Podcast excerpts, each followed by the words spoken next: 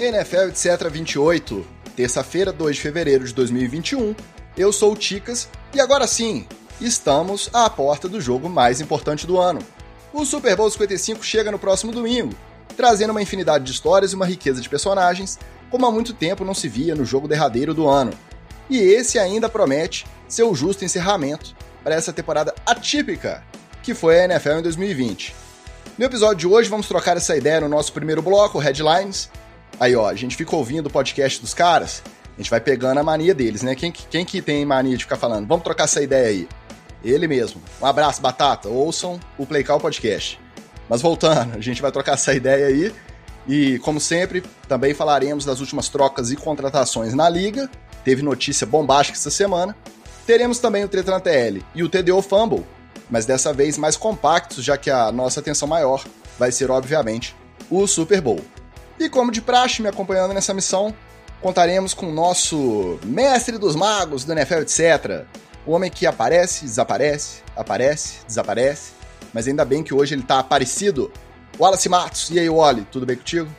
Tudo jóia, Ticas, um abraço para vocês, para todo mundo que está escutando o NFL, etc. Eu peguei o exemplo do Fitzmagic, é, às vezes aparece a Magic, às vezes é Tragic, às vezes desaparece completamente. Então, a gente pegou esse, essa mania ruim dele, espero que a gente esqueça na, na próxima temporada, mas estamos aqui para esse pré-Super Bowl, para as apostas, para expectativas e muito empolgados para o show do The Weeknd no intervalo. Eu acho que você, como torcedor de Miami, tem sido muito injusto com o nosso querido Fitzmagic. Esse ano ele foi só Fitzmagic, tá? Mais ou menos. Mais ou menos. E aqui também ele, o homem do ranço, o feiticeiro dos videoclipes, o maior nerd do NFL, etc. Luiz Vitorino, nosso Magal. Fala, Magal, tá animado? Fala, meus amigos do NFL, etc. Sim, estou muito animado. Também um pouco triste, né? É o melhor jogo da temporada, mas é o último jogo da temporada. E eu sempre fico com aquele pensamento de cada quarto é o último quarto. Quando acaba o primeiro quarto, eu falo, ai, primeiro quarto agora só em setembro. Então eu fico com essa, essa voz me azucrinando, me lembrando disso a todo momento, mas né, temos um jogaço aí pela frente.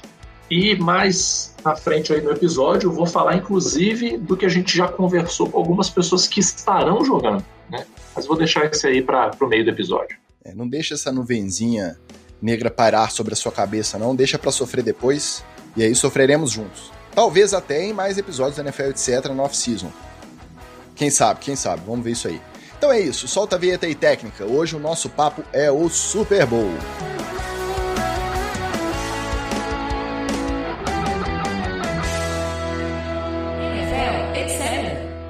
Você que já nos escuta sabe que aqui no NFL, etc., a gente fica muito focado nas narrativas. E não tem jogo para ter mais narrativa interessante, diferente, inusitada que o Super Bowl 55. Para começar, a mais clássica, Tom Brady contra o Patrick Mahomes, que a imprensa americana está tratando como duelo entre o GOAT e o Baby GOAT, o maior de todos os tempos contra o único quarterback da nova geração, que já, já é visto, né, já pode ser considerado como um adversário potencial por esse título de maior de todos os tempos no futuro. Essa narrativa por si só pode ser considerada a melhor de um Super Bowl que a nossa geração já viu? Você se lembra de alguma outra parecida? Vocês acham que o fato de ser o, o, o Brady jogando pela primeira vez com um time da casa recebendo um Super Bowl vale mais? O que, que vocês estão achando dessas narrativas para esse confronto? Olha, eu acho que o uso do termo GOAT ele está um pouco banalizado. Concordo. Até porque quando o, o primeiro G do GOAT é o greatest, é o maior tem que ser um. E ele tem que ser melhor do que todos os outros. Ele tem que ser o maior. E agora, qualquer coisa. É, eu fui lá na minha cozinha, fiz um café da manhã, eu sou o Gold do café da manhã agora. É. Se puder, é, não mijei sem, sem sujar para fora da privada, eu sou o Gold de mijar certo. Então, assim, eu acho que está muito banalizado. O Brady é, pode ser o Gold, aí no caso do futebol americano? Pode, pode sim. E ele vem, é, ao longo desses 20 anos, mostrando que toda vez que você pensa que ele não vai, ele vai. Né? E até quando ele perde, a, a derrota do Brady é, é, melhor do que muita carreira de muito cara que está vendo na NFL. e jogando muito tempo, e que a gente cita o nome, fala, ah, fulano é muito bom, pô, o cara que besaço. E o Brady, em temporada ruim, temporada que ele perde, ele é melhor que esses caras.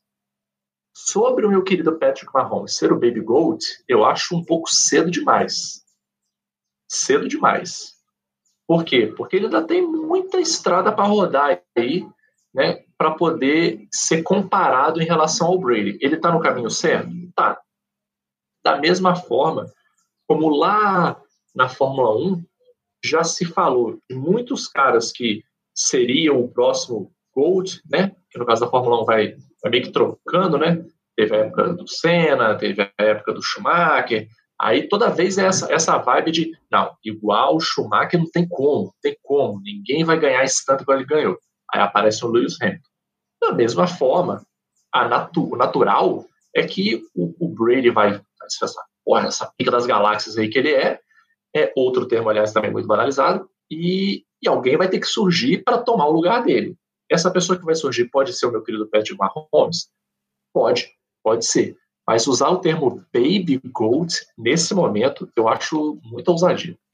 Ah, eu, eu, eu, acho que o Gold, no caso do, do Brady, está mais que justo. É, eu já disse aqui no episódio anterior, ele vai ser o maior de todos os tempos. Pode não ser o melhor, o mais encantador e a pessoa que mais é, jogou o futebol americano bonito, mas é o cara que mais é vitorioso, seis anéis, é, é o cara que é capaz de comandar um time mediano, um time fraco, comandar um time bom também, porque comandar time bons também é difícil principalmente no futebol americano. Então, eu acho que o Gold, no caso dele, é, é É, e o Mahomes também tem esse potencial. Mas eu não sei se ele consegue, porque o próprio Brady vai ser um adversário. O Brady já falou essa semana que cogita jogar depois dos 45 anos de idade.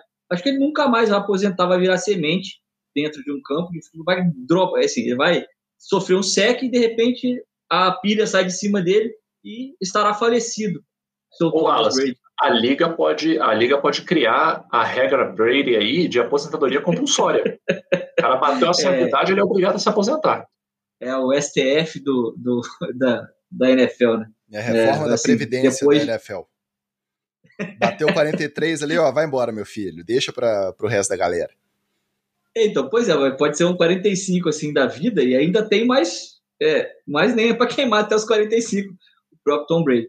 Mas, é, tirando a brincadeira, o, o Baby Goat aí, no caso, é o bebê cabra. É o greatest of all times. Mas, atualmente, o Mahomes é o cabra da moléstia da, da NFL. Então, é, eu acredito que no caso do Brady é, é a tradução da sigla e uh, no caso do Mahomes é o cabra da, da moléstia, o cabra da peste dessa NFL vai ser um duelo bem bastante é, envolvente. acredito que tem essas outras nuances que vão ser mais decisivas até do que os dois QBs, mas isso a gente vai falando mais para frente um pouquinho do duelo. Mas a questão de um duelo com o outro pode ser a, a, passagem da tocha ou só um empréstimo também, né? Porque pode o Brady voltar no ano que vem e tomar a tocha de volta do próprio Mahomes. Eu acho que a questão quando se fala do, do potencial do Mahomes é justamente exatamente isso, potencial. Por quê? Porque ele está num sistema muito azeitado, ele tem muita peça boa ao redor dele, ele tem um, um contrato de longo prazo já previsto. Agora, NFL é aquilo, a gente não sabe se vai ter uma lesão aqui, vai perder um ano ali. O negócio é que, se o Brady ganhar essa, vai ficar 7 a 1 a favor do Brady, em títulos, em anéis. Se o Mahomes ganhar, fica 6 a 2 O Mahomes está com 25 anos. Você não enxerga, por mais que exista a possibilidade de regressão, não é impossível enxergar mais quatro títulos do Mahomes até ele aposentar. A gente não tem como ficar conjecturando quanto tempo o cara vai durar, o sistema vai durar, mas em relação ao potencial, eu acho que, que a narrativa é válida e é muito interessante, principalmente pensando que 7 a 1 torna muito mais difícil a vida da, da do Mahomes para poder reivindicar a comparação, do que um 6 a 2 O 6 a 2 deixa, é, parece mais palpável, mais plausível que daqui a um tempo ele esteja se, se comparando aí com, com o Brady. É, mas aí a gente vai ter que entrar em, em, dois casos, né? O Brady conquistou vários títulos com o Belichick novo ainda, né? É, e o técnico do Mahomes, o Leôncio, já não está nessa idade, né? Então, mas vamos supor, conquiste esse Super Bowl, né? Kansas City conquista esse Super Bowl. E agora, depois, conquista mais um, ah, o Leôncio bate nas costinhas do rapaz fala assim, agora você tá por conta dos outros aí, porque eu vou aposentar. É, e tem um outro ponto, não é só esse confronto direto aí de Super Bowl que vai determinar a, a questão do Gold, né? Até porque o, o, o desempenho do cara no caminho para o Super Bowl e dentro do Super Bowl não depende apenas do QB? Até no, como o Tica citou o Batata aí, né, o nosso querido é, é, coach Negreiros no, no início, no Play Call dessa semana ele inclusive comentou disso e fez uma análise bem bacana de cada Super Bowl do Brady, o quanto que o Brady contribuiu para aquele Super Bowl especificamente tanto os que ele ganhou quanto os que ele, que ele perdeu. O abraço Giants. Então, é, eu acho que tem que levar tudo isso em consideração, mesmo porventura o Mahomes consiga passar a quantidade de Super Bowl do Brady. Pode ser. É, se você me perguntar assim, você consegue imaginar o Mahomes com a mãozinha cheia de dedo, com 10 Super Bowls? Consigo. Consigo. Com, com a mãozinha cheia Nossa. de dedo, é, você não precisa imaginar, não. É só você ver. Opa. Com a, só... com a mãozinha cheia de anel. Com a mãozinha cheia de anel. Tornozelo cheio de anel, tô maluco. É, eu consigo imaginar, consigo, tranquilo. Eu não vejo, inclusive, é, é, não necessariamente sendo só no Kansas City Chiefs, porque depois que ele acabar esse contrato, quando ele tiver para o fim, no meio do caminho ele tiver uma lesão, sabe-se lá se esse romance todo aí dele com o, com o Kansas City Chiefs vai continuar também. Quem diria que o Brady ia sair é, é, do Patriots antes de aposentar? Quem diria? Ninguém diria. Ninguém diria. Quem falar que disse é maluco, está mentindo. É, tudo, tudo apontava para o Brady aposentando no Patriots e, e, e virando nome de rua, é, virando é, governador, é, se ele quisesse, e a porra toda. E muito, e não. muito menos após os 42 anos de idade, né? Exatamente. O Brady foi, ele foi diminuindo o próprio contrato é, com o tempo e isso influencia muito em outros times quererem te buscar, né? O, me parece que, por exemplo, o contrato do Mahomes é um contrato gigantesco. Só um doido iria lá em Kansas City para poder tentar tirar o Mahomes de lá. É, o Brady foi fazendo ao contrário até para ganhar mesmo, né? O, o Will Belichick convencia ele é, até reformar contratos é, e ganhar menos para poder ele ter um time bom, né, ter cap para poder contratar gente na, na free agency e é, buscar gente com contratos bons para poder é, dar títulos ao Brady. Não me parece que isso vai acontecer em Kansas City, então eu, eu vejo, por exemplo, o Mahomes hoje é, morando mais em Kansas City, é, é, é sendo mais esse QB do que até o Brady depois dos 45. Tanto é que esse contrato lá em Tampa Bay não é pequeno do, do Tom Brady. Até porque, vamos combinar, né? Quanto de dinheiro que a pessoa precisa mais? Assim, é, não é possível, cara, que tem um ponto em que você bota na balança e fala assim: você quer ganhar mais dinheiro e ter um time um pouco pior, ou você quer ganhar menos e, e ter alvos melhores para você jogar? E o cara fala assim: se foda, eu quero encher o bolso de dinheiro. a, gente, a gente viu que pro Matthew Stafford isso não funcionou. Eu ia falar. Ele foi bem pago aí anos. Você tá aí. Daqui a pouco, calma. Pois aí, tá. Agora ele deve estar tá enlouquecido, porque ele vai estar tá como chama que vem. Mas, então, assim, é, é, eu até acho que quando acabar esses 10 anos aí do, do contrato do Mahomes, se ele não for renovar lá em Kansas City e tal, porra, será que não vai estar precisando de dinheiro a ponto assim de, não, eu não vou para tal lugar não porque estão me pagando muito pouco. Porra, meu brother, aí também você esquece que o esporte é coletivo, né? E, e com salário cap você tem que fazer esse tipo de concessão, né? Mas é, é, vamos ver, né? Vamos ver. Pro Brady é fácil, ele é casado com a Gisele. Gisele é top model, ganha mais que ele. O Mahomes não. Racha, racha, ele racha a conta. Na hora racha a conta, né? Racha. A casa é dela, tio. Quem bota lá é ela. Ele não tem nada a ver com o negócio, não. Ah. Se bobear, se bobear é, é, ela expulsou o Antônio Brown e ele junto. Ó, eu acho que é sacanagem falar de Antônio Brown agora, porque tá, tá queimando a pau. Na hora de comprar o PlayStation 5 para as crianças, na hora de. É, o Mahomes, não sei, né? sinceramente, agora eu vou, vou ser sincero. Eu não sei qual que é a ocupação, se tem uma ocupação a noiva, né? Atualmente noiva do Patrick Mahomes. Mas com certeza ela não vai bater a renda da Gisele Bündchen. Então, pro Brady negociar ali redução salarial, ah não, é. pode paga menos para mim, paga mais para o recebedor, traz alguém aí para ajudar a ganhar título. Aí fica mais fácil, né? E só colocando é. em perspectiva também o tempo da carreira. O Mahomes está no quarto ano. Quarto ano do Brady, ele ganhou o segundo anel né? O que o Mahomes está disputando aí. É, o início é até parecido, né? Os dois no primeiro ano eram reservas, eles não foram titulares no primeiro. Aí no segundo ano o Brady já levou o primeiro dele, né? O primeiro como titular, o segundo ano depois de draftado. E o Mahomes foi no segundo ano dele de titular. Então assim, o Brady ganhou três nos, nas cinco primeiras temporadas. Depois começou a espaçar mais para o Mahomes começar, com, como diria o pessoal da corrida, no pace, no mesmo ritmo ali supõe que ele vai ganhar esse e o próximo para bater aí três, três anéis em cinco anos. Só para poder dar uma pílula histórica sobre a, as carreiras, é, o QB que o, o Brady substitui, o Drew Bledsoe, era mais marcante em New England do que o que o Mahomes substitui, né? Que é o nosso glorioso Alex Smith. É, e uma coisa que a gente tem que destacar no Mahomes também é que a mentalidade de QB vencedor ele tem independente da, das outras coisas que facilitam o lado dele, é, né, ter, ter, bons recebedores, ter uma boa comissão técnica e tal, tá saudável, né, apesar de ter se lesionado, mas está tá bem saudável. Mas você vê que aquela mentalidade do jogo ele tem. E esse é um dos fatores que fazem o Tom Brady ser o Tom Brady. O tipo de mentalidade que ele tem para o jogo, como ele se dedica, como ele enxerga, como ele consegue conduzir o psicológico do time durante o jogo, independente do resultado, é, isso é uma coisa que o Mahomes também tem. Né? Do time então, dele e do time, do time adversário, né? É um abraço para o pessoal do, do Atlanta Falcons aí.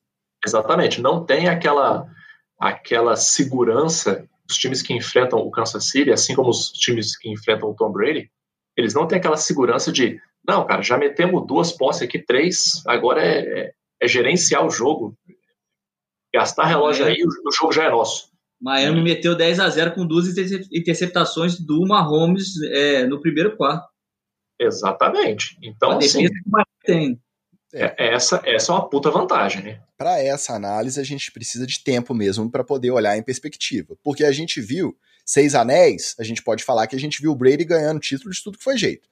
Ganhou jogando mais ou menos, sendo um Jared Goff ali, com a defesa comendo todo mundo ganhou com um time super estrelado, com Tyrande para um lado, wide receiver para o outro, ele lançando de trás para frente, frente para trás e dominando a partida.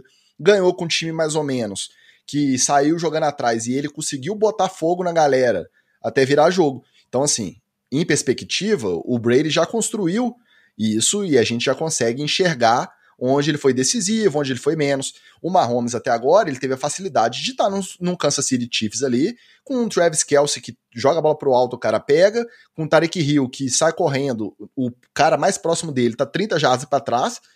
É, em perspectiva, lá no futuro, a gente vai saber se essa liderança, se esse fogo aí de trazer a galera quando o time tá mais ou menos, mais ou menos, quando o trem não tá andando do jeito que deveria, se o Mahomes vai ter esse gás para botar fogo na galera também.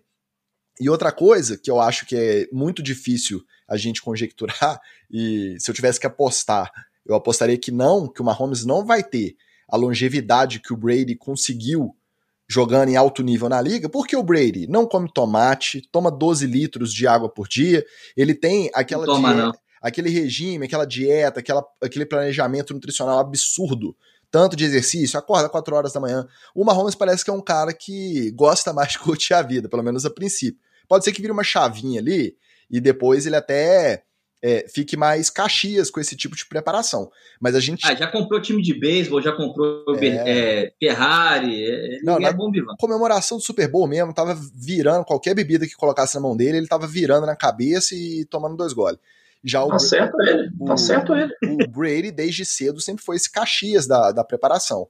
Eu não enxergo o Mahomes, ainda mais por ser mais móvel também, então é característica né, do, do tipo de jogo. Mas eu não enxergo o Mahomes com 43 anos jogando no nível do Brady. Mas até lá, a medicina esportiva também vai ter avançado mais, o, o cenário vai ser todo outro. Mas se eu tivesse que apostar hoje, eu apostava que esse lance do Brady de se dedicar exclusivamente 20 e tantos anos por conta de um ritmo só de vida, uma coisa focada só, eu acho que é, que é difícil alguém bater.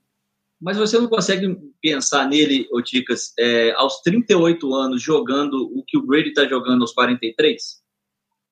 Consigo, plenamente. Então, de repente, e, até melhor. Então, então o, o, o Mahomes está aí né, nessa, nessa janela que a gente falou de conquistar os títulos que o Brady conquistou. Né?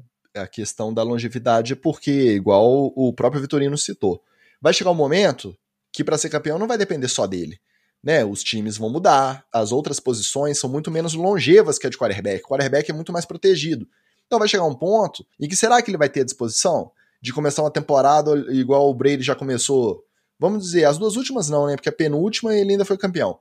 Mas a última você vê um bando de desconhecidos junto, o cap do time estourado, e ele virando e falando assim: não, vamos entrar e vamos, vamos entrar para ganhar, vamos tentar. Eu não sei se, né, nesse ponto da carreira, ainda mais se o Mahomes já tivesse seis anéis no bolso se ele vai ter esse gás de é. continuar até tanto tempo. É, essa motivação interna do Brady é realmente é, fantástica e aí é um dos pontos que faz ele, ele realmente ser longevo e vencedor tanto tempo na liga. É, mas é, o que eu me preocupo, na verdade, com o Mahomes é muito mais com a prisão de seus companheiros, porque já tem dois que eram para estar tá presos, né? O Karen Hunt e o Tarek Hill eram para estar tá presos, não está jogando do que com ele mesmo, a, própria motivação dele. Acho que é, aquela coisa de desenhar, do, lembra do, do, episódio dos Simpsons que o Homer desenha no quadrinho lá, Thomas Jefferson, as invenções e tal, e ele vai tentando, Homer Simpson tentando é, acompanhar as, as invenções do, do, Thomas Jefferson, e aí descobre que o Thomas Jefferson, na, na parede do quarto dele, tinha as invenções do Da Vinci para poder ele é, ir perseguindo cada um vai perseguindo o seu o gênio que, que viu jogar. Acho que o Mahomes tem ali em campo, nesse SB, um exemplo do seu, do seu alvo, de onde ele quer chegar, pretende chegar. É, o Brady também jogou com o Aero Hernandes, tá jogando com o Antônio Brown, já tinha jogado antes, né? Então, assim. Né, Tem o sacote marginal do lado. Quem... Jogando e recebendo no seu res... É, então. Sinto. Isso então, é que é o pior esse parâmetro não vai ser decisivo, não, porque quem tá na NFL, fatalmente, infelizmente, fatalmente é até sacanagem, né? Mas infelizmente joga com alguém envolvido em ocorrências policiais. A gente espera, né? A gente torce para que seja até no sentido inverso, que no decorrer da, da passagem do tempo no futuro da liga, esses casos sejam menos frequentes e essa galera consiga construir né, as suas biografias no, no esporte sem ter do lado esses casos complicados aí citando o Jeff Goldblum no Jurassic Park, eu aposto sempre no caos. Mas e aí, alguma outra narrativa interessante? Eu achei que o Vitorino podia trazer o Steve Spagnuolo, que foi o coordenador defensivo dos Giants. Pelo, no primeiro Super Bowl contra o Patriots do Brady, eu tenho certeza. No segundo, eu já não lembro. E hoje ele é o coordenador defensivo de Kansas. Será que o cara tem o um antídoto para parar o Tom Brady? Isso é outra narrativa que a gente ouviu aí. Eu acho que não, porque o que o Tom Brady realmente tem medo, que realmente tira ele do prumo, faz ele, ele suar frio, dá caganeira nele, é ver aquele uniforme branco ou uniforme azul maravilhoso do meu New York Football Giants, principalmente quando ele vê aquela cara de galã do meu querido Eli Manning. Quando ele vê essas duas visões, aí realmente ele cola o giglê ele não consegue mais raciocinar, ele fica, sabe aquele meme do, do cachorrinho que lembra do, do Vietnã, assim, dos traumas, que no fundo, assim, tem helicóptero, tem bomba explodindo, é, é o Tom Brady. Quando ele vê o uniforme do Giants, quando ele ouve alguém falar assim, ah, ah, o cara é muito grande, ele é um gigante, ele ouve Giants, ele, ai, ele dá uma, ai, dá uma, uma falta de ar nele assim, ele tem que se segurar.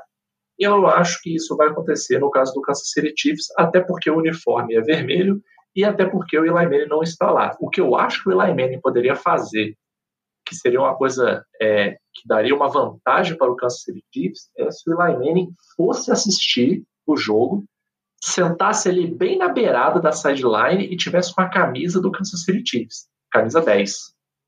Que aí o Brady ia olhar e ia, ia dar aquela aquele trauma nele, aquela travada, e aí corre o risco dele colar o giglé de novo. Mas só por causa do, do Spanuolo, acho que não. apesar de gostar dele. O Eli Manning não tem nem gabarito para passar na porta do jogo desses, desses dois aí. É... Primeiramente, o senhor respeite o homem. Primeiramente, o senhor respeite o homem que ele não tá todo mundo pagando o Gold, o cara que deu surra de palmole na cara do Gold duas vezes. Não, uma, mas duas vezes. Tá? Não sabe. E, e outra, o senhor, como defensor, como torcedor do, do Miami, o senhor deveria ser grato, porque se não fosse nós, essa, esse argumentozinho de a única temporada é, que nós ganhamos toda, blá, blá, blá, tinha caído por terra. Fomos nós que ajudamos os senhores aí, tá? Nós, de nada, nós, de nada. Tenta lá em campo lá para poder jogar e ganhar, ué. Eu não posso fazer nada. Agora, é, fala, a coragem do, do foi ter que alinhar ali para poder fazer hora para a defesa dele jogar, né?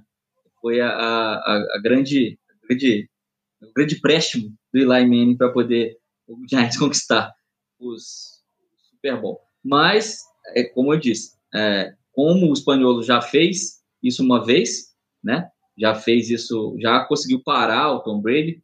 Ele pode, é, óbvio que tem armas para o Tom Brady daquela época.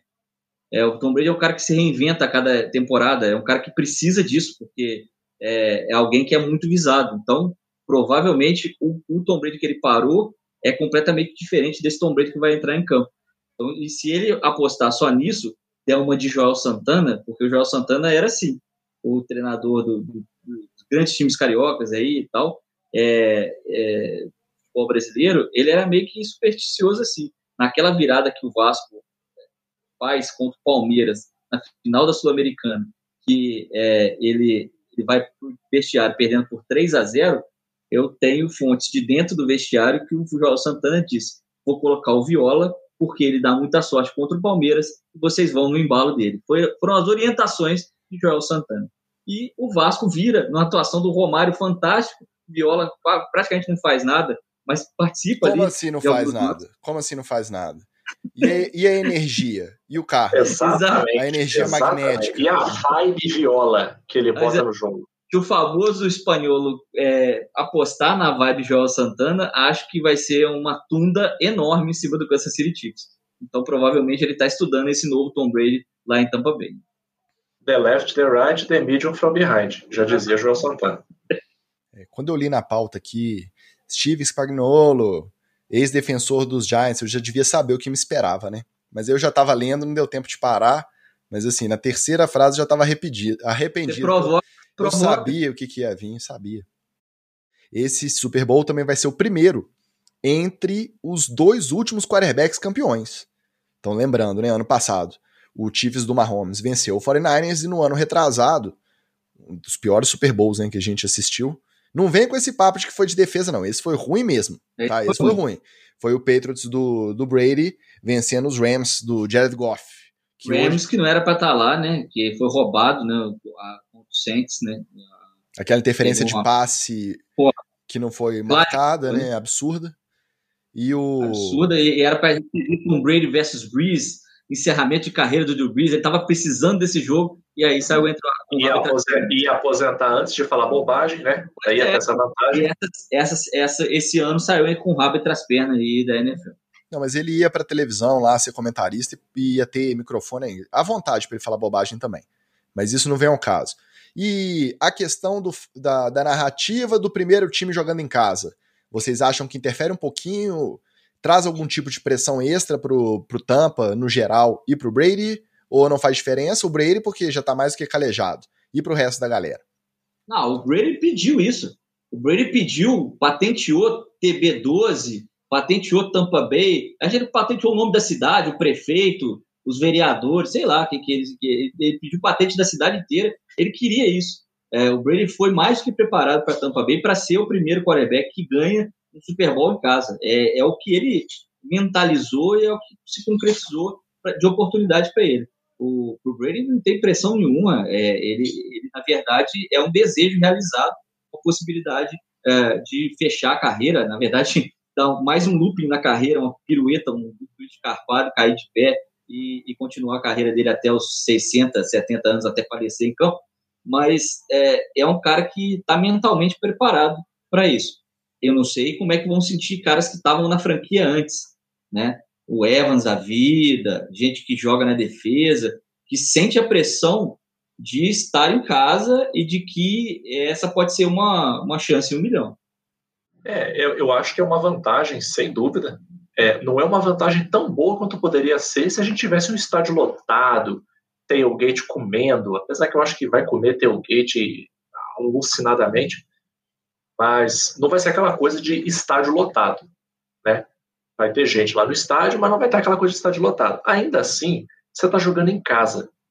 Então, tem um monte de pequenas coisas que, que fazem muita diferença. Assim. É o seu vestiário, é, é o seu caminho habitual para o estádio, é o seu estádio, você sabe, você tem aquela sensação assim de você tá ali onde a sua torcida também tá, mesmo que eles não estejam ali dentro do estádio, né? Eles estão no tailgate, eles estão na rua. Você sabe que se você ganhar, vai ser você vai sair do estádio com o pau quebrando na rua, com gente vestida de pirata maluco, é, correndo para lá e para cá. Então, eu acho que é uma vantagem sim. Poderia ser uma vantagem maior, mas é uma vantagem.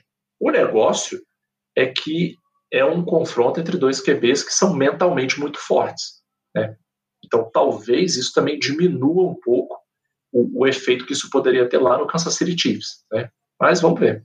É, vai ter gente no estádio, né? E aproveitar para citar aqui, informação que o Vitorino trouxe mais cedo para a gente no grupo, que são 30 mil, né? É, cartõezinhos e 20 mil torcedores, é isso, Vitorino? É, é a proporção de gente recortada, né? Gente de papelão, isso vai pagar para estar tá ali, né? Pagar para botar sua foto ali e 20 mil espalhados pelo, pelo Raymond James Stadium, que é um dos, um dos estádios mais legais da, da NFL, que tem um navio e que os canhões disparam a cada touchdown do Tampa Bay. Exatamente. E eu acho que é, até pelo fato de que as pessoas que vão estar lá assistindo vai ter muita gente da linha de frente, né, que já foi vacinado que vai estar lá assistindo, eu acho que isso também traz um, um, um plus a mais. Pode preparar tem essa, pra, carga, tem essa carga, né, cara? Tem como. É, pode, pode preparar para chorar, para poder ver aqueles takes lá emocionados do cara de máscara, aí fulano de tal é, luta contra a Covid desde não sei que lá, salvou não sei quantas vidas, aí vai ter. Tá, então vamos falar da perspectiva do jogo mesmo. Do duelo das trincheiras, dos ataques contra as defesas. A gente, desde que acompanha a NFL, sempre ouviu, e deve ser uma máxima que vem de muito tempo, eu não sei exatamente a origem, que ataques ganham partidas e defesas ganham campeonatos. Recentemente eu ouvi uma declaração dizendo que essa máxima não se aplica mais que os ataques evoluíram de tal forma que é muito difícil você estabelecer um, um plano defensivo que funcione durante 60 minutos, durante quatro quartos inteiros, parando um ataque que é muito eficiente. Se a gente for pensar na defesa, eu acredito que nesse confronto a do Tampa Bay se sobressaia. Já o ataque fica do lado do Kansas. Qual a perspectiva de vocês em relação a esse confronto? E vocês acham que o encontro entre os times na temporada regular. Foi na semana 12 da temporada regular que os Chiefs venceram por 27 a 24, depois de saírem com uma vantagem absurda logo no primeiro quarto. No primeiro quarto, o Tyreek Hill já tinha mais de 200 jardas recebidas.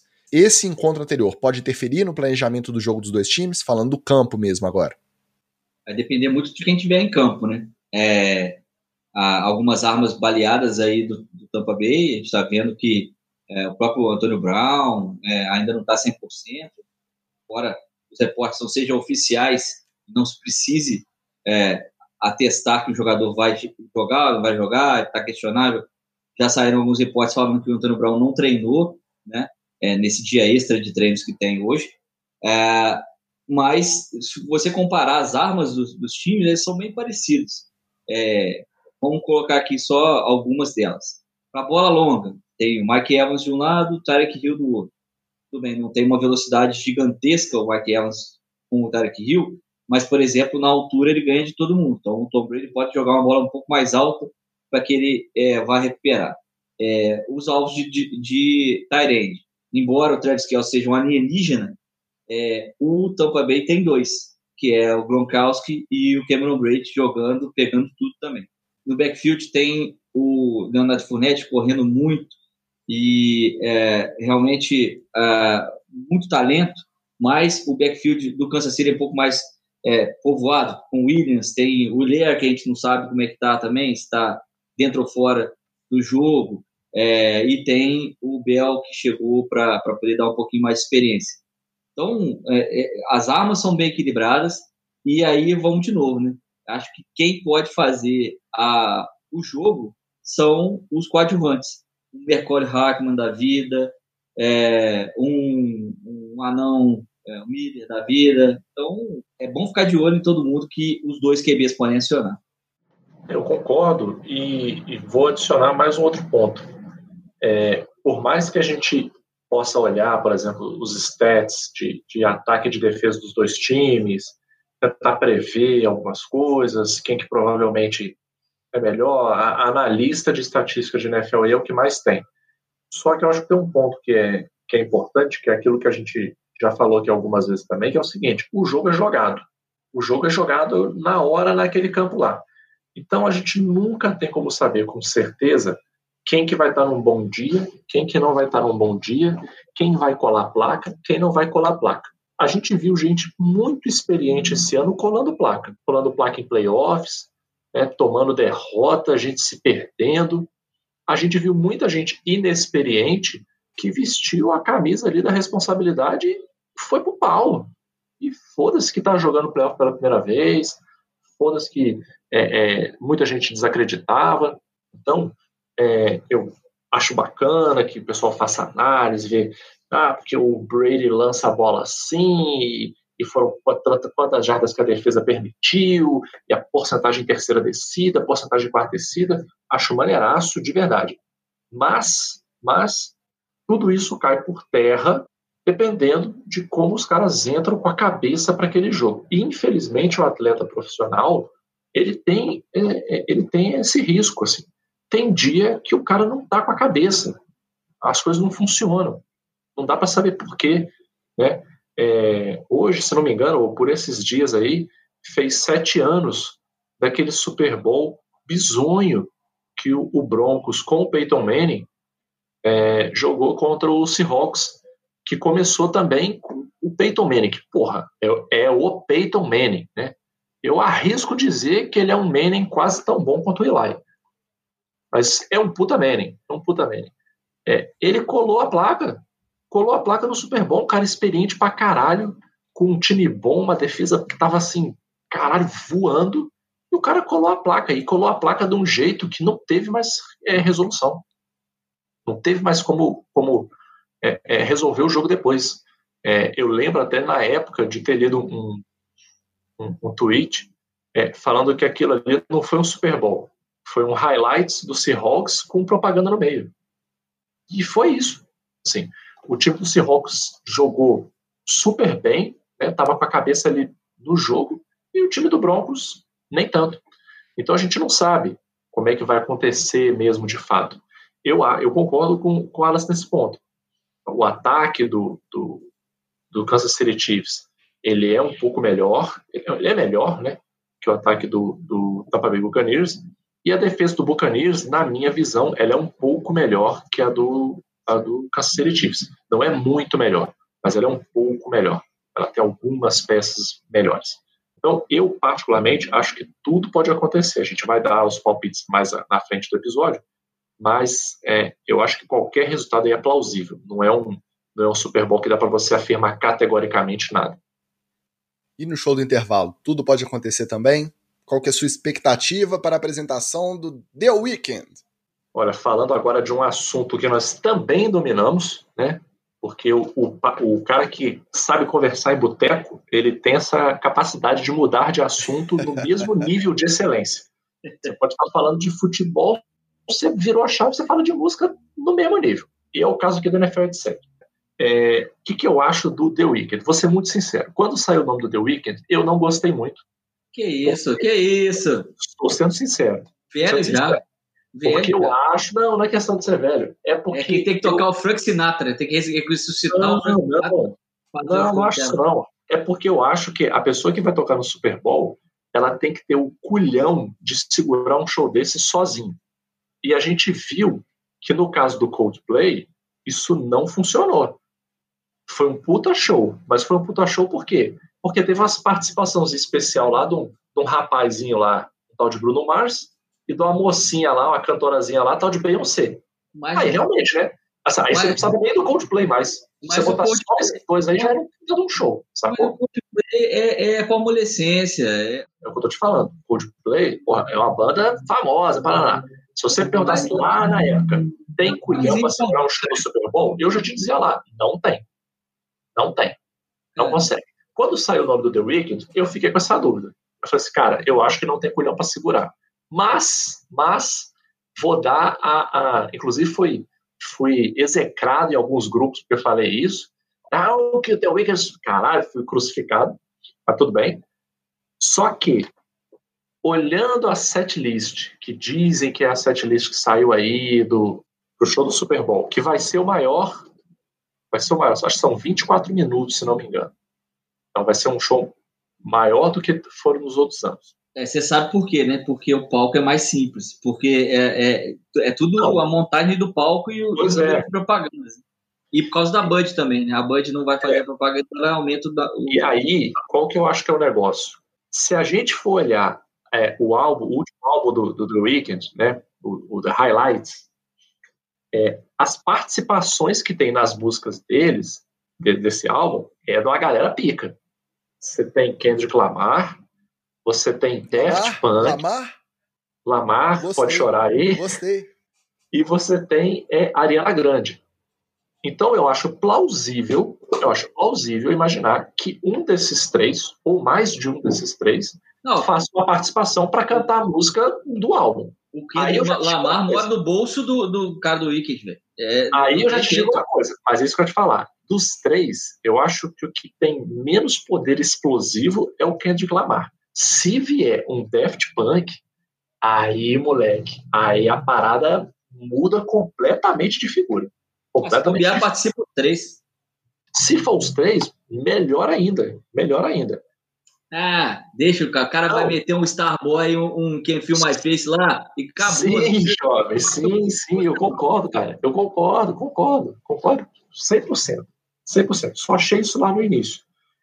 E acho que, sendo um desses três, ou dois desses três, ou os três, aí tá um showzaraço de Super Bowl, não precisa tirar nem pôr mais nada. Mas eu imagino, eu imagino, que vai vir alguma participação fora dessa linha, porque é o que está todo mundo esperando é que sejam desses três. Eu acho que pode aparecer alguém pica que não seja nenhuma dessas três pessoas que a gente está pensando aí, que está todo mundo discutindo, e que pode fazer ser um puta de um show. Entendeu? O difícil é que a gente não teve parâmetro de show do ano passado para poder saber, né? Só teve show até, até março. Então, e, e nem assim, né? Na, na, não teve turnê mundial de quase ninguém. Então a gente está sem parâmetro para saber qual que é a, é a próxima, né, a, a, o, qual que é o show do ano, né, qual foi o show do ano para se é, apresentar também no Super Por mim poderia ter featuring até do Barões da Pisadinha, já seria top. Eu acho que alguém que está é, em voga muito, mas que já está meio surrada para o Super Bowl é a Lady Gaga, né? Que garantiu um show inteiro cantando o hino nacional americano na edição anterior, garantiu um show dela, foi um showzaço puta show, mas acho que ela tá meio, é, fala, gasta, e até na posse do, do Biden ela cantou também.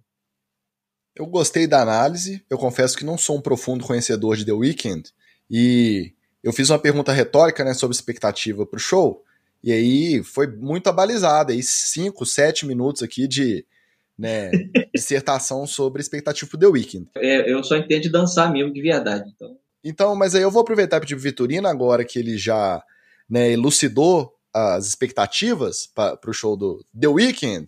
Como eu não conheço muito, acredito que muita gente não conhece, eu só lembre dele como namorado da. O ficante da namorada do Adam Sandler no Joias Brutas. É, canta um trechinho aí da música mais famosa do The Weeknd pra gente, ô Vitorino. Só, só uma palhinha. Olha, aí você tá pedindo duas coisas que eu não posso fazer. Uma, eu não posso cantar porque assim como o Wallace, o meu forte também não é, é a, a música, o meu forte é a dança. Meu charme está nos quadris. Exatamente, meu charme está nos quadris. Eu, eu inclusive, fui parceiro de, de dança do Wallace muitos anos, né? Hoje, por conta da pandemia, estamos aí parados. Mas eu acho que vale destacar aqui que o Wallace, inclusive, já foi confundido com coreógrafo, animador de festa em casamentos e formaturas. É, então, é, é, se quiser contratar. E dizer assim: é, como é que te contrata? É, o pessoal é, te, te, chamou por onde? Eu falei, não, me chamou porque eu conheço o noivo. Não, você não é convidado do noivo. Não, eu sou convidado do noivo. Mas você não é animador, não? Também. Mas isso aí eu faço de graça. Então, assim, eu não vou poder cantar para você, ô Ticas.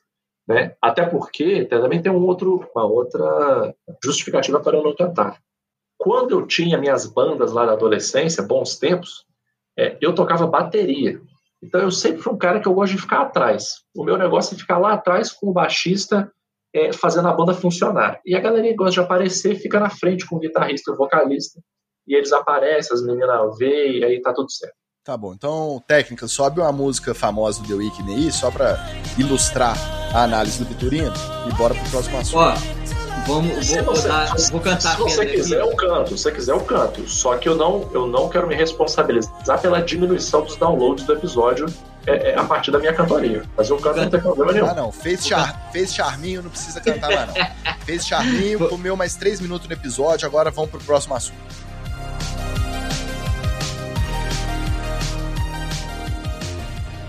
Saindo um pouquinho do Super Bowl, tivemos também essa semana a primeira troca bombástica da intertemporada.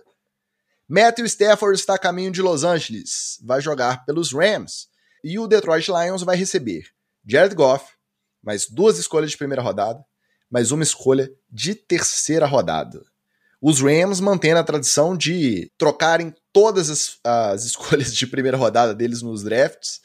A última escolha de primeira rodada que os Rams tiveram foi justamente o Goff em 2016.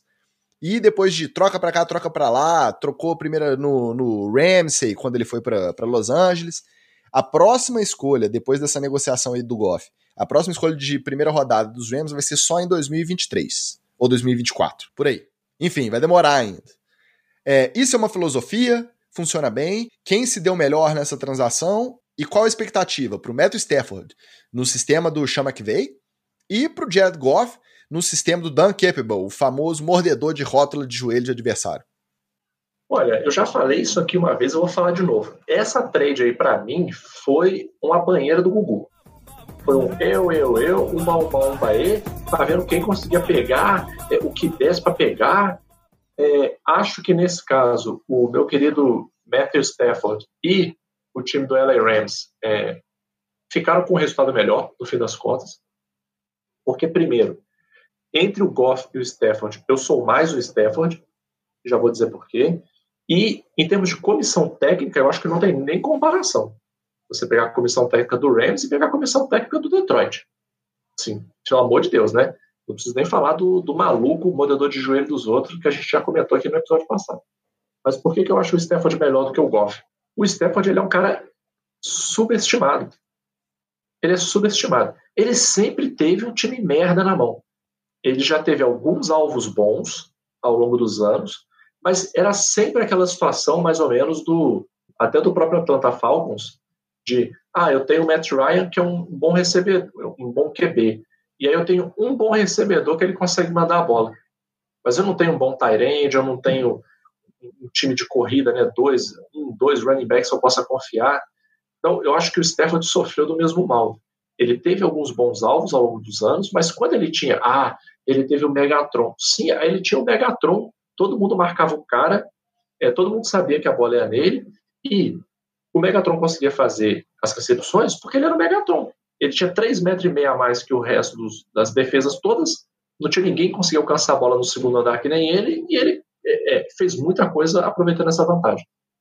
Então eu acho que o, o, o Matthew Stafford vai se dar melhor, e eu acho, sinceramente, que agora, com uma comissão técnica melhor e com alvos melhores do que ele teve ao longo dos anos, eu acho que agora a gente vai conseguir realmente ver o Matthew Stafford jogar. Agora a gente vai conseguir ver assim, tá, o que, que você é capaz de fazer? É mais ou menos assim, vamos dizer, é, é, é um bom piloto que estava num carro merda. E agora você botou ele numa equipe mediana. Pelo quanto ele andar nesse carro novo, a gente vai ter uma noção melhor do quão bom QB ele é. Com relação ao Goff, cara, eu acho que o Goff, ele, ele tá quase que fazendo o trabalho social, assim. Ele vai chegar lá, para ajudar a reconstruir, para ajudar do zero, é, é, realmente assim, ajudar os necessitados. Porque é, foi aquilo até que o Wallace falou na, no episódio passado. Quando você vai fazer o rebuild que começa pelo QB, você está fazendo o rebuild de tudo. De tudo. De comissão, de mentalidade de ataque, de estratégia, você está fazendo de tudo, do zero. Então, o Goff vai, vai botar a enxada no ombro aí e vai ter que capinar. É. Que ali é terra arrasada, é mato. Ah, pode ser que faça um bom trabalho na, é, é, no draft, no free agent. Pode ser, mas é um pode ser muito si. É muito si aí. Então, eu não sei, cara. Eu, sendo muito sincero, eu acho, acho que não é bom, não. Obviamente ele não teve opção. O Detroit Lions foi o time que aceitou, né, nesse planejamento deles de reconstrução, aceitou o contrato do Goff, não pensando no talento do Goff, mas pensando nas picks que vieram junto, porque são picks que vão ajudar nesse processo de reconstrução. Agora, o Goff não funcionou bem em Los Angeles porque o temperamento dele com o Chama que veio, que é um cara muito agitado, muito animado, muito ah, até exaltado às vezes, não, não batia porque o Goff é um cara mais zen, mais tímido, você vê que ele não põe sangue em ninguém, não põe gás em ninguém. Ele tá sempre ali, parece que se ganhar tá bom, se perder tá bom. Você não vê ele ser um motivador, você não vê ser aquele cara que bota fogo no, na equipe, nada disso. E aí ele tá indo para um time que o técnico é novato, né? Primeiro cargo de, de técnico principal, de head coach, do Dan Campbell, que na primeira entrevista coletiva falou de morder os joelhos do adversário, de cair e levantar, todo motivacional. Então, assim, a chance de. Eu acho que o pessoal pega muito pesado com o Goff, às vezes. Eu acho que ele não é o Blake Bottles, ele não é um cara que desaprendeu a jogar. Eu acho que algum talento ele tem. Mas, por exemplo, você vai comparar com, com o Stafford. Questão de, de bola profunda, não tem nem comparação. O Stafford tem braço, tem é, precisão para trabalhar e esticar o campo, e o Goff provou que não tem. Mas sabe administrar um jogo, sabe é, render ali num, num, num plano muito bem determinado. Eu acho que a galera às vezes pega pesado demais com o Goff, e isso muito em, em, função justamente desse contrato gigantesco que o GM só pode ter levado uma por fora, porque não é possível um contrato desse tamanho para o que o Goff apresentou. Oh, realmente, é, e o que cheira é que o Rams mesmo fez, como disse muito bem nosso amigo Rafael Cooper no grupo nosso de Fantasy, é, fez uma trade para poder apagar o incêndio de um contrato de um quarterback que não é tudo aquilo que eles projetavam. É, o Goff até foi o grande comandante do Rams que chegou naquele Super Bowl que a gente falou aqui que não precisava, né, que, assim, que não podia, poderia ter chegado porque chegou é, derrotando os Saints naquela interferência é, de passe maluca que ninguém marcou, mas é, não era um, um quarterback de exceção na liga é, a ponto de levar o time ao, ao Super Bowl que levou mais foi o sistema, foi a defesa, né, é, dominante, o sistema do McVeigh é, difícil de ler no ataque, com aquelas árvores malucas de rota e tal. E mesmo com esse sistema que dá para o QB várias armas, tudo bem, pode confundir o QB, o menino pode ter ficado com um trevo na cabeça é, de ter que estudar novas rotas a cada temporada e modificações de última hora é, que ele tinha que fazer nas jogadas mas é, o que mostra que, é que ele não tinha nem o talento para poder se manter atualizado junto com o seu próprio ataque. Então a gente viu o derretimento do Jared Goff essa, essa temporada. É, me, é, vai me estranhar se ele conseguisse recuperar lá em Detroit, porque, como disse o Ben Vitorino, lá é terra arrasada, e mais, é, vou me surpreender muito se ele não for um novo Carson Wentz que a gente viu duas temporadas do cara indo para baixo igual uma pedra, é, depois de ter chegado ao auge da carreira dele e ter levado o time ao Super Bowl, embora tenha sido Nick Foles que conquistou aquele título pelo Eagles. Então, é, agora, do outro lado dessa troca, o Matt Stafford ganha um time, né, que principalmente a, a defesa é muito é, dominante, é um time que ele tem alvos, um cara que treina muito bem o ataque, que é o Chama que veio, é, e seus é, amestrados, e pode levar esse time ao Super Bowl. Eu acho que, é, não, mesmo não sendo um quarterback de tanta exposição, um cara que dá para jogar um pouquinho de dúvida na carreira dele, até justamente por causa dessas bolas que ele jogou para cima para o Megatron pegar, mas lá em Detroit, ele estava sofrendo com Kenny Golladay, é, TJ Hawkinson, e estava conseguindo fazer, ganhar algumas jardas ainda. Então, né, é, Golden Tate teve um, um tempo lá, é, teve é, é, muita gente que tinha algum talento quando chegou na liga, mas que é meio que o cemitério dos wide receivers e, e Tyrants, e ele terminou uma, essa temporada agora com o Adrian Peterson de, de running back. Então, é, não tinha ninguém para trabalhar o Steph. Não tinha realmente mais ninguém lá e ele realmente agora ganhou um time pronto para ele. E aí, como disse o Magal, vamos saber do que ele é capaz. Vai ser a hora da verdade para um quarterback que também tem na conta de mediano para bom, não de desastre completo. Eu não ia citar o senhor Rafael Cooper, não, porque ele foi o mesmo que teve a coragem, a petulância de dizer que os números do Stafford só são desse tamanho porque ele teve o Megatron. Então, com um cara B, esse cara não deveria ser citado nunca mais, tá? No NFL, etc. Mas como o Wallace é mulher de malandro, eu também sou um pouquinho, a gente continua citando, né? Esse cidadão aqui no NFL, etc. Mas eu achei um absurdo. Só... Matthew Stafford é um dos quarterbacks mais subestimados da liga e vai mostrar isso aí. Vai mostrar esse ano. Não que ele tenha armas maravilhosas, mas tem o Robert uhum. Woods de um lado, tem o Cooper Cup no slot. Vai, vai fazer. A, quer dizer, se continuarem, né? Nem sei se eles são free agent ou coisa assim. Mas vão torcer para eles continuarem lá para ter alvo para o menino Stafford e ele provar o seu valor. Tá? E aí a gente esfrega, que... esfrega isso na cara do Rafael Cooper depois. Só porque a gente falou do contrato do, do Goff, é, são 43 milhões de dólares garantidos, mesmo se ele fosse cortado, né? E aí te, teve que arrumar essa trade aí para poder aliviar o, a, a cagada que o GM fez. É. Agora o comentário rápido de vocês sobre as mini tretas na TL dessa transação o Stafford disse que topava ir para qualquer time exceto os Patriots. Seria porque o Matt Patricia, o técnico que acabou de ser demitido dos Lions esse ano e vai assumir de novo a coordenação defensiva do sistema do Bill Belichick lá em New England, está lá, então não se deram bem? Ou é porque vocês acham que ele não enxerga mesmo futuro a curto ou médio prazo na, na reconstrução dos Patriots? E o Goff declarou, né, a declaração que ele fez via redes sociais, depois da transação foi: é bom você ir para um lugar onde você é apreciado. Comentário rápido aí sobre as duas declarações dos quarterbacks envolvidos nessa trade. Ah, o Goff não tem mais o que dizer, ele vai ter que falar mesmo que o pessoal aprecia ele, porque é, eles que eles vão, é ele que eles vão ter, então não tem mais o que dizer. E provavelmente o Matt Patricia marcou negativamente a carreira do Matt Stafford. Olha, ninguém se divorcia para morar na mesma casa que a ex-mulher em outra cidade. Apenas isso que eu digo sobre essa questão do Matt Patricia. E sobre o Goff, é, realmente o Goff vai dizer, mas o quê? Né? Vai dizer o quê? Ah, eu não era apreciado. Não era apreciado, não, meu querido. Você é irregular. É isso. Tem dia que você joga bem, tem dia que você joga mal.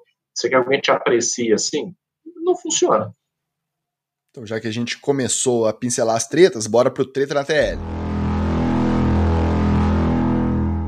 Treta na TL é hora de falar de quem? Dele mesmo, de Deshaun Watson de Houston Texans. Finalmente, o carrossel das vagas de head coach chegou ao fim.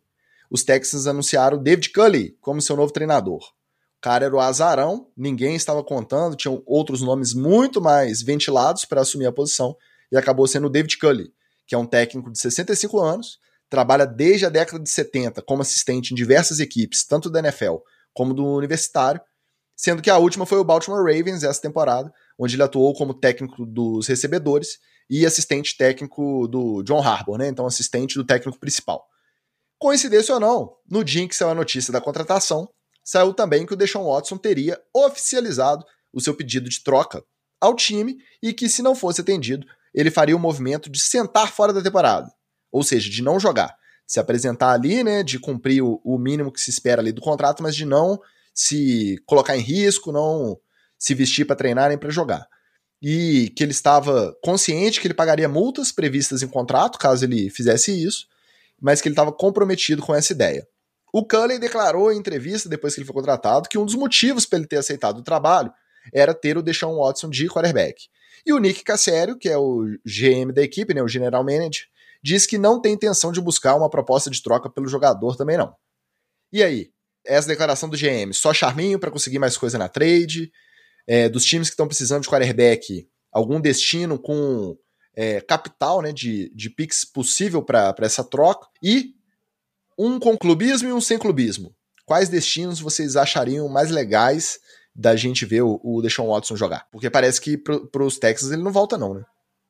Olha, isso aí é o que a gente chama de uh, Mexican standoff, um impasse mexicano. É todo mundo um apontando a arma para a cara do outro para ver quem vai regar primeiro. E ninguém tá com cara que vai regar. E nesse caso, é, eu vou ter que concordar com meu amigo Deshaun Watson. Assim, eu acho que se, se, o QB já disse que ele não quer jogar no seu time, eu acho que você perde muito mais tentando manter ele à força do que se você deixar ele ir. Porque o que, que vai adiantar, por exemplo, daqui a dois, três meses, falar assim: ah, não, a gente conversou e chegou num acordo? Porra nenhuma. Ele não quer mais jogar no Texas, acabou. Se chegar num acordo, é o seguinte: ó, a gente botou ele na parede e falou assim: tu vai ter que pagar um rim e um pulmão se tu quiser ir embora. E ele não tinha como fazer isso, ele ficou. É isso. Aí você vai ter mais uma temporada de merda e depois você vai falar assim: ah, é porque. Não, cara, o cara quer ir ali, dá a corda nele, deixa ele ir. Deixa essa pipa voar. Eu sou pipa voada, deixa essa pipa voar. E em relação ao as, um destino clubista e um destino não clubista, eu não posso ter destino clubista porque eu não acho que o Deshaun Watson vem para o Giants porque já tem o Daniel Jones e ele é o garoto da franquia. A não ser que ele lesione é, é, daqui a um mês, daqui a dois meses, ou que ele parar de jogar, é, o Giants não está pensando em QB. E eu, eu até acho que não deve pensar. É, mas, já que é para dar algum destino assim, um pouco mais clubista, é, eu acho que essa tradezinha com o Miami aí é, poderia rolar, porque pique, pique bom Miami tem. Pique bom Miami tem. Manda uns pique, manda o Tua e, e, e deixa o, o Watson ir. Agora, um, uma, na parte sem clubismo, eu acho que qualquer time é, que esteja defasado de QB ou com QB aposentando tem que pensar. Eu sei que é difícil, questão de, de salário, de contrato, de salário cap, mas tem que pensar com carinho se não valeria a pena fazer um esforço para trazer o Deshaun Watson. Eu acho que tem que pensar com carinho, porque QB não é uma coisa que você fala assim, ah não, vou fazer o draft aí eu resolvo. Você pode resolver para três anos, para dali a três anos. Você não vai resolver para o ano que vem. E talvez você não resolva nem para o segundo ano depois daquilo. Aí você vai falar o quê? Você vai ficar na merda duas temporadas, três temporadas? E outra, quem que vai preparar esse cara novo que você vai trazer? Porque se você não tiver um cara bom para preparar também, um QB experiente para mentorar o cara, é, você também pode não conseguir muita coisa com ele. Então, qualquer, qualquer time aí que está ruim de QB é, é, tem que considerar. É, eu, eu vou pegar de onde o, o Vitorino parou aqui sobre as trades e falar com o clubismo, eu, querendo ganhar agora, óbvio que o Miami poderia entrar nessa trade aí, porque só ele tem pique e salary cap para poder é, fazer essa trade com o Houston do jeito que Houston quer fazer. Mas eu vou te falar, particularmente eu não gosto da trade, principalmente se tiver que mandar o Tua para lá, porque aí Miami é, aposta no imediatismo, quer ganhar agora e não está preocupado com o futuro da franquia. Então é, é uma faca de dois gumes no caso para Miami.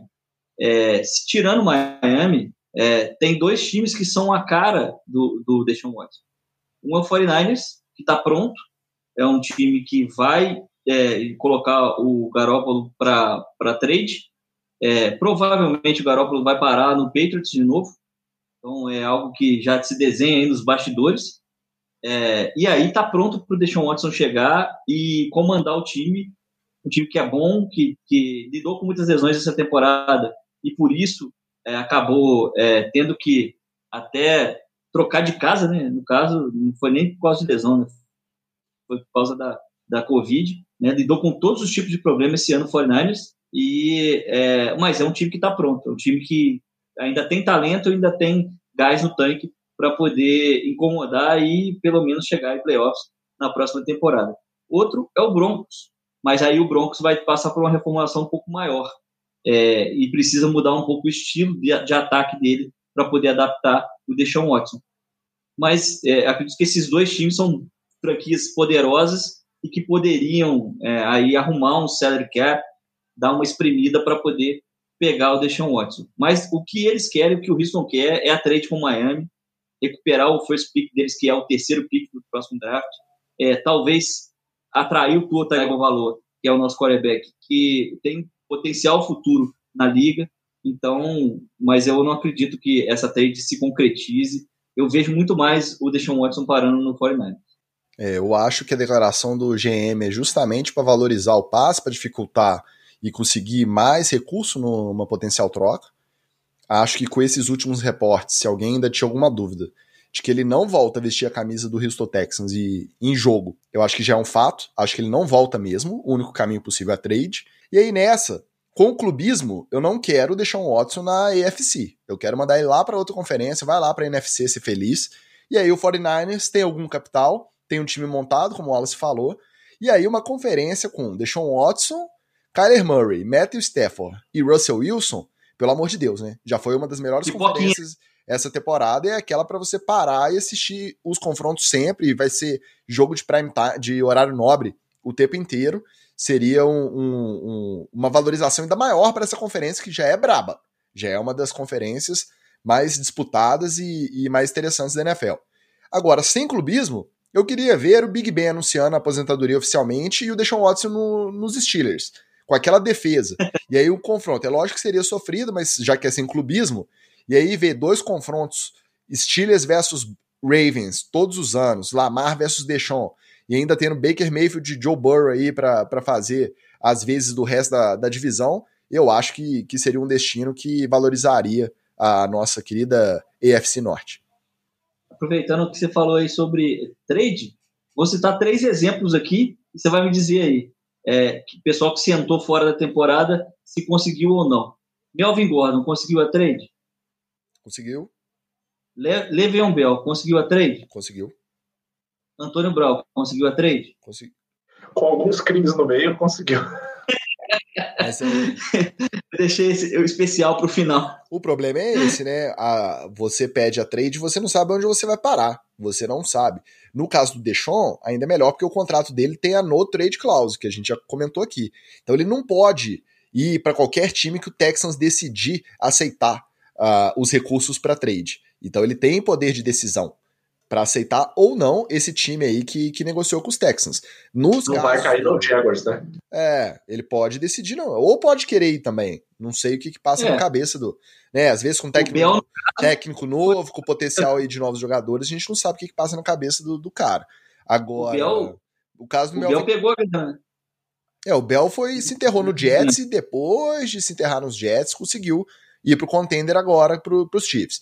Melvin Gordon foi esconder lá em, Denver, lá no Mile High, tá lá tendo dificuldade para respirar na altitude e num Broncos que não vai para lugar nenhum. Então, é complicado, né? Cuidado com o que desejas, porque já viu. Mas esses aí não tem a cláusulazinha que você citou. Exatamente. Robert Saleh, Saleh, Saleh, técnico recém-contratado dos Jets, ex-coordenador defensivo dos 49ers, aconselhou a defesa dos Buccaneers a não botar fé nos trotezinhos de idoso do Patrick Mahomes entre as jogadas, onde ele se movimenta como se estivesse com o pé machucado. Porque tudo isso não passa de uma distração para enganar os defensores, que devem estar sempre atentos à grande mobilidade do quarterback. Quando a defesa era dele, nos 49ers do Super Bowl passado, contra esse mesmo Patrick Mahomes, não deu certo a orientação, né? Agora, por que raios o cara acabou de assumir um, um, time novo, me manda essa numa entrevista que não tem relação nenhuma com com um jogo que vai ser disputado no Super Bowl e ele não tá envolvido. Para que, que o cara me manda uma dessa? Eu acredito que os bacanistas não pediram conselho para ele também. Ainda mais para quem perdeu o Super Bowl, né? Ah, como é que é. me fala como é que é ser derrotado né? pelo pelo Kansas City. Então, é, é, mas eu, eu, já reparei isso também. O, o Mahomes quase toda jogada que ele termina, ele sai meio que fazendo aquele é, tá quente, tá quente, tá quente. É, é, é, ele sai de campo meio fazendo tá quente, tá quente, tá quente. Fingindo, meio que manquitolando. Tal. Faz parte da onda do QB, você não sabe realmente se ele tá machucado ou não. É, vai que ele tá machucado, é, não dá para poder é, ficar examinando ele toda hora. Só quando ele tá doidão e o pessoal continua a deixar ele, ele jogar a próxima partida, mas esse é outro caso, vamos esquecer.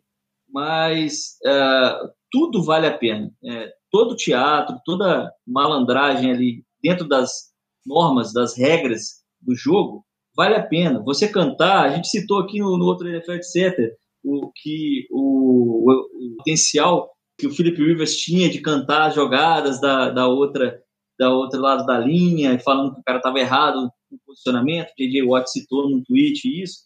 Então, tudo que é para entrar na cabeça do outro do oponente, que o Brady fez isso, obviamente, muito bem, assustando o pessoal do Atlanta Falcons, por exemplo, vale. Super Bowl, cara. Super Bowl vale você, se quiser fazer voodoo pro outro cara, vale.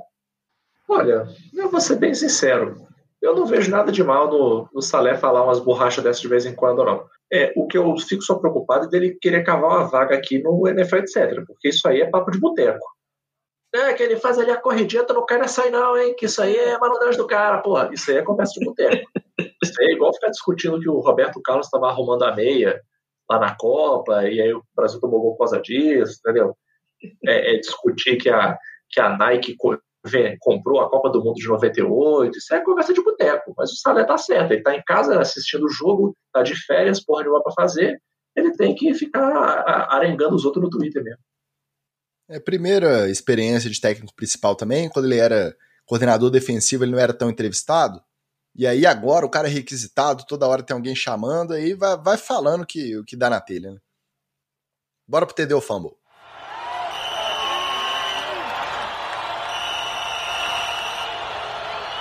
Em entrevista recente, o general manager dos Buccaneers, o Jason List, afirmou que após a sua contratação, Tom Brady cogitou trocar a camisa número 12 pela número 7, em referência à sua busca pelo sétimo anel. Superstição não efetivada de um dos maiores atletas da história. É TD ou fumble?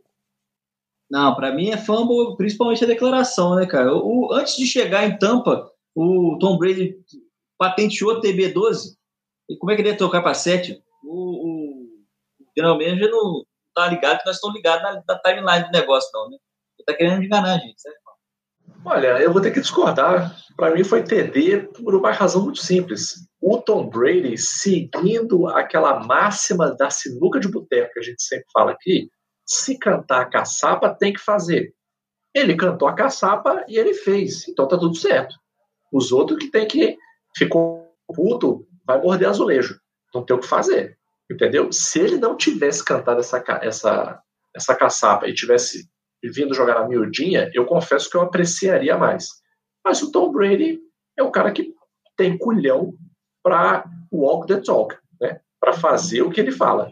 E aí, tanto é que ele está fazendo aí. Para mim é TD ele não ter trocado no caso, porque o Jason List também disse que ele cogitou a mudança não só por conta da superstição, de querer a 7 e tal. Porque, fala a verdade, ele com a 7 indo pro sétimo anel, se ganhasse, se maneirasse. Aí se perdesse, ter as fotos dele ali na, na derrota com a camisa 7, ia ficar meio, né, meio, meio estranho, ia pesar pro lado dele. Mas diz que ele também levou em conta o caso do Chris Godwin, desde que ele foi draftado, ele jogar com a 12. Então ele não queria, de repente, já chegar botando a banca. Então, para mim, é TD justamente por causa disso. Por mais que ele tenha patenteado aí o TB12, é a marca dele, o caramba, além da superstição que eu sempre aprovo, qualquer tipo de superstição, tem as minhas e acho todas extremamente saudáveis. Tenho certeza que esses atletas de alto nível aí também têm as deles. É, o fato de ter pensado no Godwin, mesmo sendo o cara mais vencedor da história da NFL e, e tudo mais, para mim foi TD. E acabou que não trocou e tá aí no Super Bowl com chance do sétimo anel. Então, na prática, a superstição não, não virou mandinga contrária, não. Tudo funcionou aí pro, pro Brady. Até porque ele pode ganhar e no ano que vem usar a 7, porque ele tem 7 anéis. E vai ter que todo mundo ficar quietinho. É, mas aí vai ser engenheiro de obra pronta aí não. É melhor quando tem esse, esse papo pré, antes de, de acontecer. Ou, ou ele pode ficar ganhando até juntar os 12 anéis, né? É outra opção no caso do Brady também. É, essa não é tão impossível tratando-se de Tom Brady. E Scott Miller, como diz o Wallace aqui várias vezes no NFL, etc., o novo anão preferido, o novo anão melhor amigo do Brady, disse que tem confiança que bateria o Tarek Hill, ele mesmo, o wide receiver mais rápido da liga, numa corrida um contra um. Esse nível de autoconfiança de quem acabou de chegar na liga é TD ou fumble? Olha, nesse caso, eu vou ter que dizer que é um TD. Por quê? Porque você ficar é, falando borracha na cabeça do jogador em véspera de jogo faz parte. eu não sou muito a favor de trash talk, já disse isso aqui várias vezes. Mas tudo que for para prejudicar o Tarek Hill, para mim, é uma coisa boa e positiva. É. Inclusive, acho que a única chance, uma chance talvez aí que o Tarek Hill tenha de ganhar essa, essa corrida, é se ele tocar aquela música maravilhosa dos grandíssimos originais do samba. A música chama Reunião de Bacana. E ela diz: se gritar pega ladrão, não fica um, meu irmão. Se o Tarek entendesse o que significa essa letra e ele ouvisse um pega ladrão, ou no caso dele, pega bandido, safado, criminoso, assassino, é, ele sairia correndo e provavelmente ganharia do Scott Miller. Mas, como não sei se seria o caso, eu gostaria até que eles apostassem essa corrida e que no dia da corrida o Tarek Hill tivesse assim uma fratura exposta, quebrasse a coluna ou qualquer tipo de lesão tranquila assim. Olha, eu detesto o Tarek Hill estar jogando na liga, é, na NFL, pelas atrocidades que ele cometeu e ele pertence à cadeia. Mas, é, tirando esse fato, eu acho que é um fumble do Scottie Miller, porque o único jeito dele bater o Tarek Hill numa corrida é se ele pegasse um tacape na hora da largada e desse no, no, no Tarek Hill, que aí ele ia bater ele, porque não tem como. É, é o, é o wide receiver mais rápido da liga, é, não é só em testes, é na prática. Você olha, ele parece, para começar, uma criança no meio de adulto e uma pulga de tão rápido que ele é e de tão letal que ele pode ser. Então, é, quando a bola voa, o Tarek vai chegar nela. Então, é, os Miller ainda tem que comer muito arroz com feijão para poder tentar chegar no nível que o, que o corre. Então, para mim, é um fã. Para mim é TD. Moleque é novato. E aí ele tá num time que foi pro Super Bowl, com o maior quarterback da história, e só se ouve falar de Mike Evans, de Chris Godwin, de Gronkowski, de Cameron Braid, fala de todo mundo, fala de Fournette, de Ronald Jones, de LeSean McCoy e não fala dele. Aí, quando ele teve a oportunidade de chamar um pouquinho a responsa também, dar uma intimada no Tariq Hill, pô, ter desaço do moleque, ter desaço. Parou o microfone na, na frente dele, né? Não, e o Tyreek Hill, mentalidade sétima série, né? É, você falar com o cara que você corre mais que ele. Não, você não corre mais que eu, não. Corro sim, vamos bater uma corrida então pra tu ver, teu otário. Devia estar tá cagando. Ah, você corre mais que eu? Ah, que bom, valeu, obrigado. Quantos anéis você tem? Cala a boca, filho da puta. Mas, né, é o Tyreek Hill, né? Então ele tem mais que se fuder mesmo. Você que é o cara trabalhado no ranço não deveria julgar o ranço das outras pessoas. Pessoas têm ranço. Você, especialista em ranço, deveria saber melhor do que todo mundo. Eu, eu e o pauteiro do NFL, etc. Né? Senhores, chegou a hora da verdade, encerrando essa edição especial prévia do Super Bowl do NFL, etc. A hora dos palpites. Quem acertar ou chegar mais perto do placar vai ganhar o quê? Exatamente nada, só o respeito e a moral de toda a comunidade que acompanha o NFL, etc. Quem quer começar? Eu começo, não tem problema não. É, para mim, vai dar Thomas, Patrick, Edward, de Orleans e Bragança, Brady eu acho que ele vai ele vai virar o jogo, ele tá com alguma malandragem, alguma maloqueiragem, meu, que ele tá escondendo aí, alguma coisa nova ele vai trazer, não sei. Quando eu vejo aquela carinha do Tom Brady, eu sempre acho que ele tá armando algum. Placar. Então eu acho que placar, eu diria aí um 34 a 28 pro, pro meu querido Tampa Bay Buccaneers e pau quebrando, galera alucinando é, é, em Tampa Bay por quebrar a maldição do, do, do Super Bowl? Ah, eu, eu vou postar minhas fichas aqui no Tampa Bay, mas é, independente do Brady. Eu acho que a defesa de Tampa Bay está jogando muito. Vou destacar de novo o meu querido e saudoso Sul, que já esteve lá em Miami, deixou muita saudade nos nossos corações. Não está cometendo bobagens e não está fazendo faltas bestas que nos puniram lá em Miami demais, mas parece que o menino aprendeu. E é, o ex-Giants também, glorioso linebacker, ex-Giants, que está fazendo uma, uma temporada fantástica. É, voltou, voando, voltou voando. a fazer. É, parecia que tinha acabado a carreira, encerrado a carreira, né, e ido embora, mas voltou a fazer uma grande temporada. Então, é, a, essa defesa de Tampa Bay vai levar melhor sobre um ataque que é fenomenal de Kansas City. Mas eu aposto um placar um pouco baixo. Acho que vai ser uns 28 a 23, 28 a 21. Vai ter muito, muita emoção de pontos, não vai ser tiroteio esse jogo. Bom, lá vou eu comprovar o meu favoritismo como palpiteiro do NFL, etc. Não que eu precise, porque né, tá tudo registrado nos autos, mas vai ser tiroteio e Kansas City campeão, meu amigo. Defesa do Tampa Bay não segura esse ataque, não. 41 a 34, então assim, o Brady vai fazer a parte dele, de manter o jogo perto, de tentar chegar junto, mas vai ser tiroteio. Você não vai poder ir no banheiro, nem no intervalo, você voltar, vai ter touchdown saindo, e aí devolveu a bola, você vai pegar uma cerveja e outro touchdown. Pode apostar no over aí, já separei uma graninha aqui para apostar no over. O over tá pagando muito bem, o over 56,5 aí, a galera das apostas. Tiroteio, Kansas City, B e Patrick Mahomes, Baby Gold, para bater de frente com, com Brady daqui um, uns anos, uns aninhos aí pela frente. Vou deixar claro que essa não é minha torcida, é só minha avaliação. Eu prefiro que Kansas City seja campeão. Ah, não, mas a minha também, minha. Eu não sei se você reparou os meus argumentos, a minha análise também é extremamente imparcial, completamente isenta. Então, a despedida de vocês e qual o cardápio do Super Bowl aí na casa de vocês? Contem pra gente. Eu tô confiando no, no Magal, porque a tradição é, é o Magal aprontar aí todas as espécies de comidas gordurosas que ele possa encontrar pela frente nos deliveries é, de Juiz de Fora é, eu só sento, como, tomo cerveja, falo bobagem e vou embora. Então, é, o cardápio fica por conta do Magal na casa dele mesmo. É, a gente está um, um, pouco distante, mas eu confio na capacidade culinária do Magal. Eu realmente eu já fiz quitutes de Super Bowl fantásticos, maravilhosos. Ainda não sei o que eu vou fazer para esse Super Bowl, mas eu vou pensar em alguma coisa à altura e é isso. Um abraço aí para os amigos do NFL, etc. Nos vemos no pós-Super Bowl. Aqui vai ser o, o, tradicional a cerveja, uma carninha ali no tiragosto, nada muito pesado não, porque a pandemia fez estrago aqui no preparo físico do Ticas, então a gente não pode abusar muito, mas aquela cervejinha, aquela batatinha, tem que, tem que rolar. O Super Bowl não pode deixar passar não.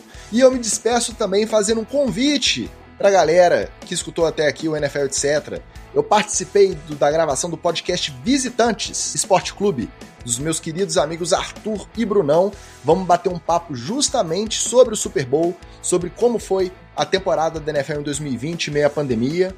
Baixa lá, segue o Visitante Esporte Clube também, um podcast muito legal, uma resenha muito bacana, tem hora do VAR, tem muita coisa legal para ouvir lá. Então, para aplacar a sua ansiedade enquanto o domingo não chega, ouçam o NFL, etc., ouçam o Playcall e ouçam Visitantes Esporte Clube. Um abraço e bom Super Bowl!